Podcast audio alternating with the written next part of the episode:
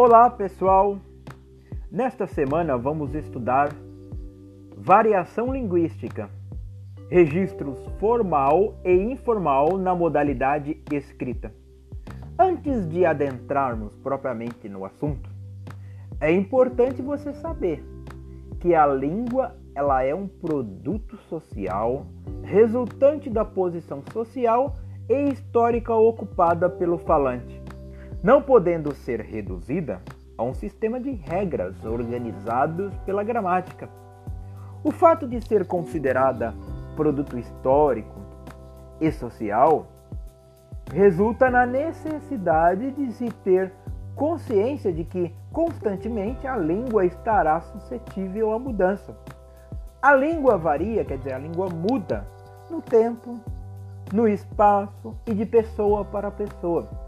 Isto posto, é importante você entender que um falante escolarizado, isto é, um falante da língua portuguesa que teve a oportunidade de estudar e aproveitou esta oportunidade, ele consegue escrever textos nos registros formal e informal. Mas você sabe o que é escrever num registro formal? E escrever num registro informal? Não? Pois eu vou explicar. Escrita no registro formal é a escrita que contempla o contexto, como o próprio nome diz, mais formal, isto é, uma situação mais monitorada, na qual a pessoa que escreve um texto se preocupa com a norma padrão e suas regras gramaticais, seguindo-as estritamente. Além disso, a escrita torna-se mais polida. A escolha das palavras é feita com maior cuidado. Nesse contexto formal, o interlocutor, interlocutor é a pessoa a quem a carta é endereçada, o texto é endereçado, ele é distante. Não há entre os interlocutores, entre as pessoas que conversam no texto escrito, uma proximidade afetiva. Agora vamos falar sobre a escrita informal. Na escrita informal, o contexto é mais casual. A situação é mais descontraída. É uma situação na qual a pessoa que escreve o texto não se preocupa em utilizar palavras ou construções gramaticais muito rebuscadas.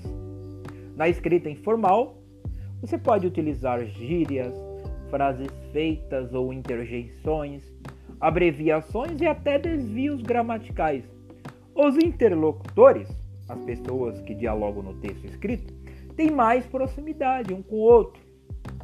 Agora vamos analisar as questões e os trechos enviados para vocês. Eu vou ler primeiro o primeiro trecho que enviei para vocês. Abre aspas. Carta aberta aos prefeitos. Aliás, todos vocês já sabiam, desde a época de campanha, antes até, que a situação era difícil. Agora é arregaçar as mangas e fazer as coisas acontecerem. Fecha aspas. Fecha aspas. Este trecho, presta atenção, faz parte de uma carta aberta que foi dirigida aos prefeitos e foi publicada na coluna do jornalista André Trigueiro no site do jornal Folha de São Paulo.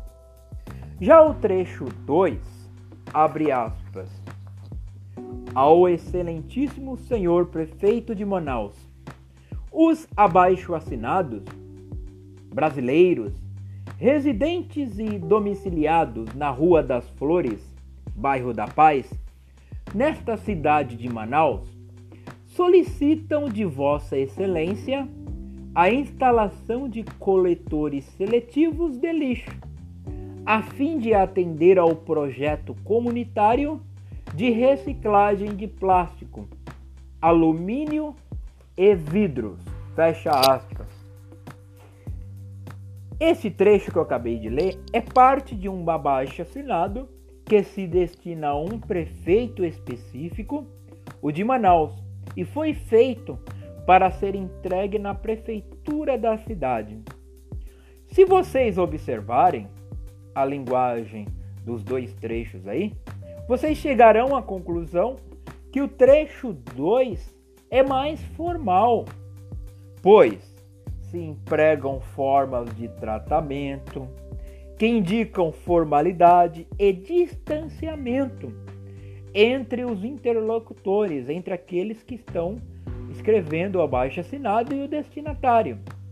E não se utilizam expressões coloquiais, como acontece no trecho 1. No trecho 1 você tem a expressão arregaçar as mangas, é uma expressão coloquial. Vou explicar agora a diferença quanto ao modo de usar a linguagem em cada um dos trechos. No trecho 1, o autor André Trigueiro, ele mistura elemento do registro mais formal com informal ele produz um efeito, quer dizer, um resultado de aproximação entre os interlocutores envolvidos no texto.